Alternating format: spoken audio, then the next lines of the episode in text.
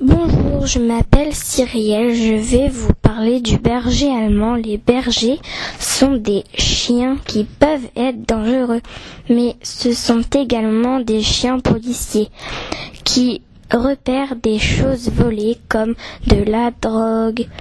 Ils ils ont alors un très bon flair. Quand ils sont bébés, il faut les entraîner deux ou trois heures par jour. Et après, il faut bien les récompenser. À bientôt, au revoir.